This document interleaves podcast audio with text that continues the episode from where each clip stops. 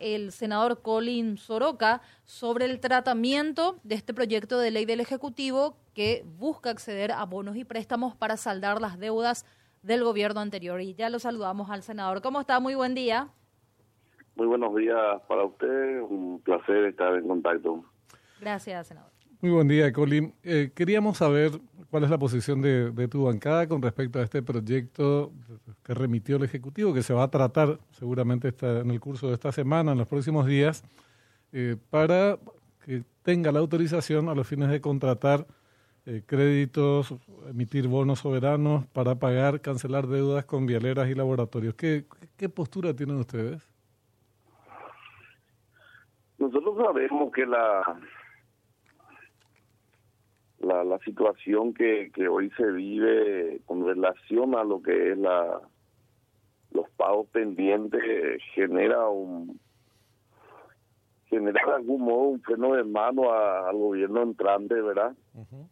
eh, estas obras son obras grandes que fueron llamadas inclusive eh, de modo de reactivación en una época de pandemia. Eh, hay que acordarse que fuimos el país que menos cayó en, en la región pero nosotros elevamos lo que es el PIB en su momento para poder realizar esos llamados y luego eh, al terminar la pandemia se volvió a topear en 1.5 eso también era una, una situación que se vivió. Y hoy yo de mi posición personal lo que les puedo decir es que no, no existe otro camino verdad es la, la, la única forma eh, pues la gente se pregunta cómo cómo pasó, cómo cómo llegamos a esto, ¿verdad? Ustedes se acuerdan que en Paraguay, eh, de algún modo, nosotros un país sumamente productivo, un desarrollo eh, viales, una oportunidad de crecimiento para la nación paraguaya. Imagínense lo que es la bioceánica y demás eh, con lo que vivimos hoy con la Argentina, el problema la, de la hidrovía, violando todos los tratados, eh, definitivamente es una necesidad y yo creo que sería un que sería realmente más que a más que a Santiago Peña sería toda la nación paraguaya arrancar con todo, ¿verdad? Estamos al inicio de un gobierno que, que de algún modo necesita necesita empezar, ¿verdad? Además, eh, es una cuestión obvia, pero no está de más eh, reiterar o enfatizar. Las deudas, cuando se trata, cuando están debidamente certificadas, se pagan y existen. Eh, si se hicieron las obras, se entregaron los medicamentos, los insumos, hay que pagar.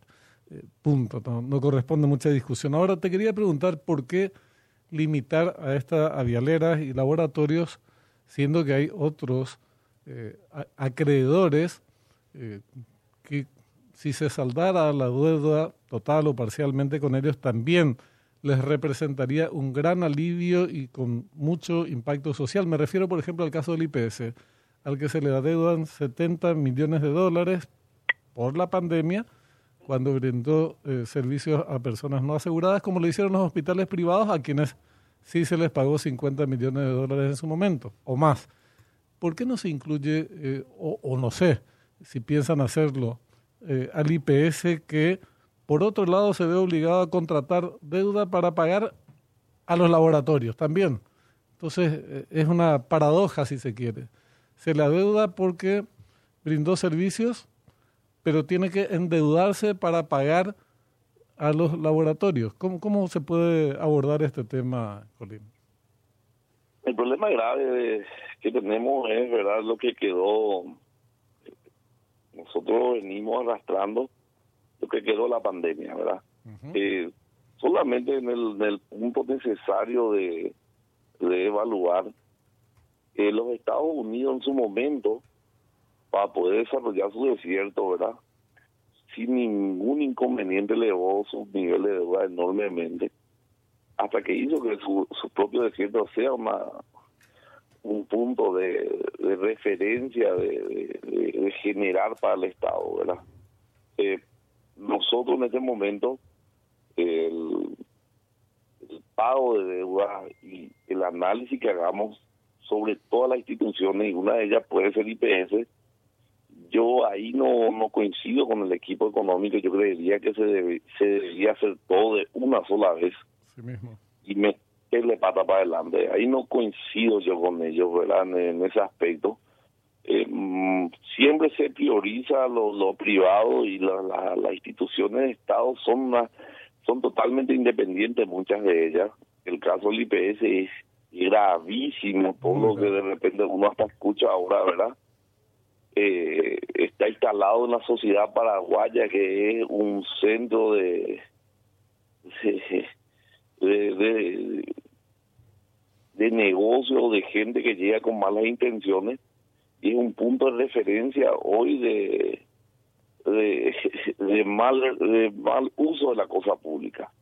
Entonces carece totalmente de credibilidad en la realidad, pero no por eso dejar de lado. ¿verdad? Eh, la pandemia, eh, esa institución dio una gran mano, la unificación de, de, instituciones, porque ¿qué pasaba? Se hacían hospitales de referencia de, de, por ejemplo, de la respiratoria, en mi departamento fue el IPS, ¿verdad?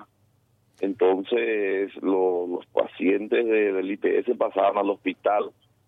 Em, yo creería que debieron meter todo, todo de una, ¿verdad? Para poder arrancar. Si quiere ayudar a arrancar esto, hay que. Se, se debió llevar todo a la mesa, todo de una vez.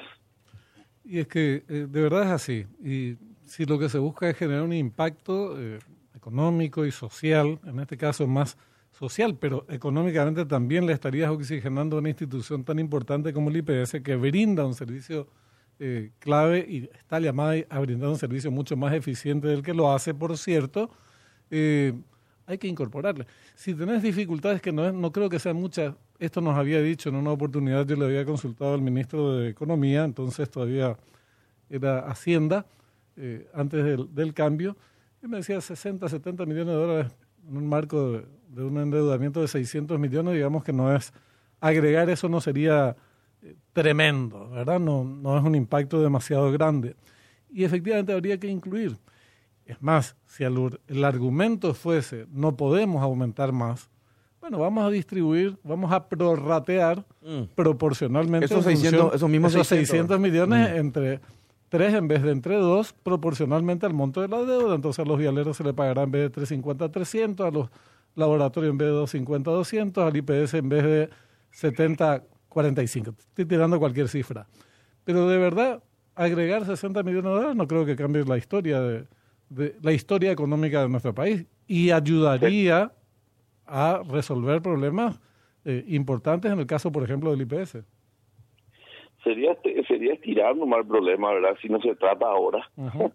Eh, no, no, eso ya no se va a borrar la deuda con el IPS y estirar más en, en un momento, vuelvo a decir que necesita el gobierno hacer sentir en la población Sí. y una de ellas es la atención inmediata, los fondos necesarios para medicamentos, el arreglo de, de maquinaria, que, o sea, de equipamiento de descompuestos que tiene la institución y peor aún, ¿verdad? En un momento de 100 días, esto hay que hay que darle gas, como dice un amigo mío, Sí, o si no, esto no va a funcionar y no se va a sentir el impacto. Y realmente a mí me preocupa muchas cosas, ¿verdad? No coincido en varias cosas, no coincido en eso, no coincido con sus aumentos que ha presentado el equipo económico.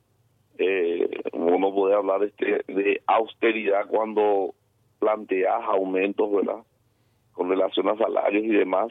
Eso no, no concuerda con el, con el mensaje de- del Ejecutivo. Eh, no es bueno esa confusión que se trata de instalar, porque uno pues no entiende, no puede, puede pedir austeridad y pedir a la vez eh, incremento de salario. ¿verdad? Eh, yo te cuento cómo lo que uno escucha el murmullo en, la, en, lo que es hoy la, la sociedad, ¿verdad? Pero lo que es ese entorno cerrado, a veces institucional, es un problema, ¿verdad? Eh, senador, buen día. Antes que nada, el, el planteamiento vendría, digamos, en el caso que lo que estamos conversando acá, vendría parte con, con- de tu bancada concretamente. Ustedes pedirían una reunión con la gente del Ministerio de Economía o, una, una audiencia pública para solicitar, eh, o directamente sería ya en el Pleno, modificar estos números, digamos, al respecto de también incluir al IPS acá o no? ¿Cómo sería la cuestión? ¿Cómo veo la hoja de ruta? Nosotros vemos que la, la, la falta de comunicación todavía de este ministerio es, es todavía, vamos a darle todavía el, el crédito, digamos, porque es reciente, ¿verdad? Eh, la- la- el poco acercamiento todavía a, a lo que es el Congreso. Eh, nosotros nos reunimos, creo que mañana con relación, hoy definimos la reunión mañana con relación al orden del día y seguramente necesitaríamos eh, con exactitud la, el sistema de distribución del crédito, ¿verdad? Ustedes saben que, que para poder arrancar en un crédito 600 millones de dólares debe ser muy claro a la sociedad y Por más eso. todavía a, cómo se va a ejecutar eso, ¿verdad? No, No es vamos a- poca cosa. no, no, sin No, ninguna para nada, duda. sin ninguna duda. Bueno, vamos a estar atentos porque es un tema eh, ciertamente muy, pero muy importante. Colín, te agradecemos mucho por el tiempo, muy amable. Muchas gracias a ustedes. Hasta luego. Hasta Muchas luego. Colín Soroka, senador líder de la bancada, de una de las bancadas eh, colorada, Su bancada se llama Aurelio Caballero. Ahí está. Bernardino. Bernardino Caballero. Creo que hay cuatro bancadas, cinco en el Senado. Sí. Eh, Cuatro, creo que son cuatro de la ANR, la ANR, sí. Está la Honor Colorado, está esta bancada que son hacen bloques generalmente, ¿verdad? Sí. Casi todos hacen bloques. Sí. Después está la que lidera Samaniego. Samaniego también tiene alguna más. ¿Mm? Y ahí me, se me- hasta ahí llego yo. Sí, tres por ahí son. Tres. La que conforma Petengil, Natalicio Chase, o esta. Samaniego. Esos, eh, creo que están. Ah. Blanca Velar Ah, también. Que Blanca ella Ovelar. juega independiente. ¿Y Blanca Velar sola. con quién ¿Con está? Cachito? O, o Ella juega sola, ¿verdad? Blanca Velar creo que juega sola en el Senado. esta- a ver, era un tridente anteriormente, Petengil, Mm. Blanca Ovelar y Cachito Salomón. Exacto, exacto, exacto. Y ellos creo que sí. Ah, pero ya Blanca Velar cortándose sola, por así decirlo. Este va a ser un tema interesante. Sobre todo, el, el- sobre todo el nivel de, a ver, de discusión que, ten- que tuvimos recién, ¿verdad? Con, con, con. En el sentido que, eh, digamos, valora y aplaude algunas cosas y a la par también dice, hay cosas con las cuales no estoy de acuerdo y la, la idea es plantearla en algún Además, no necesariamente es un desacuerdo. No, no, porque claro. Vos podés plantear esto y, y el Ministerio de Economía puede estar de acuerdo. El Ejecutivo puede estar de acuerdo. Eh, yo creo que estaría de acuerdo si en ámbitos del Senado, porque si no, por ejemplo, podría vetar. Mm. ¿Mm? Pero si en ámbitos del Senado o del Congreso, después cuando avance el tema y pase a diputados, se incluyera la deuda del IPS, para nada creo que esté en desacuerdo del, Claro, no el Poder de... Ejecutivo. Hay algunos que se van a oponer eh, a este proyecto. Con argumentos, ya le escuché, por ejemplo, a, a la señora Yolanda Paredes, diciendo, por ejemplo, que eh, no se le puede endeudar al país. Y que en todo caso lo que hay que hacer es disminuir el gasto Rígido. rígido. Dale, escucha. El problema es muy simple. Eh, vos vas a desvestir un santo, vas a vestir un santo, pero desvistiendo otro, más o menos. Se tienen deu- las deudas, tenés que pagarlas. Si están acreditadas, tenés que pagar. Tu tarjeta, decirle al banco que no sabes que vamos a ver cómo te voy a pagar porque vamos a ver de disminuir otros gastos en vez de pagar esto. Ya no me quiero endeudar y No voy a ver cómo te pago. Pero, chao, che, eh, en cualquier deuda, el alquiler, el- la hipoteca de la casa, la moto, la bicicleta, el lavarropa, lo que sea, la deuda se paga. Si existió, y acá existió, ¿verdad? Claro. Habrá una auditoría, por ahí las cifras no son exactas, es un poco más, un Más poco menos, menos. claro. Exactamente. Pero el grueso está. Eso tenés que pagar. Lo de disminuir el gasto, que en algunos casos puede ser, el gasto público tal vez en algunos rubros se pueda disminuir, primero que lleva tiempo, para empezar. Segundo que hay que saber a qué es lo que se refiere esta señora. Ya es muy, muy genérico, pues. Yo le Paraguay- escuché hablar y la verdad que es muy, muy etéreo Es casi. un disparate. La fórmula mágica es reducir el gasto público. Es ultra, ultra neoliberal, entre paréntesis. ¿verdad? Mm. Ellos que están tan en contra de la casta, está- están agarrando pues, el discurso de Mm. mi ley. ¿verdad? Vamos a bajar de este ministerio, vamos a eliminar estos gastos, vamos a eliminar estos. Pelotudez extrema se llama eso. Extrema es mega pelotudez. Grado 33 de pelotudes. Porque Paraguay es uno de los países que menos gasto público tiene, ¿sabes dónde? En el planeta Tierra. No es lo de la región, en el planeta. Nos llegamos al 25% en materia de gasto público. ¿Mm? Y el gasto público tiene que ver con las inversiones que realiza el Estado para su funcionamiento y tiene que ver con las inversiones que realiza en áreas fundamentales como salud, educación, vivienda. Seguridad. Pobre, somos, eh, ¿cómo decirte? Súper austeros, extremadamente austeros en materia de gasto público. Que después gastes bien o mal ya es otra discusión, ¿eh?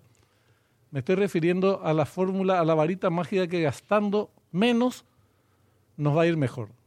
Y a los países que les va mejor es porque gastan mucho más. Así es. Arriba del 40% del Producto Interno Bruto, te estoy hablando. ¿eh?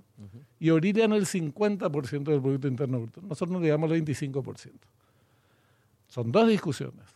Cómo invertir más en salud, educación, vivienda y demás. Y segundo, cómo gastar bien. Las dos cosas pero parece que e, e, este tipo de discusión está muy lejana de algunas... Eh, no, no, quiero subestimar a las personas, ¿verdad? Pero de algunos referentes políticos que mm. eh, simplemente importan algunos eslogans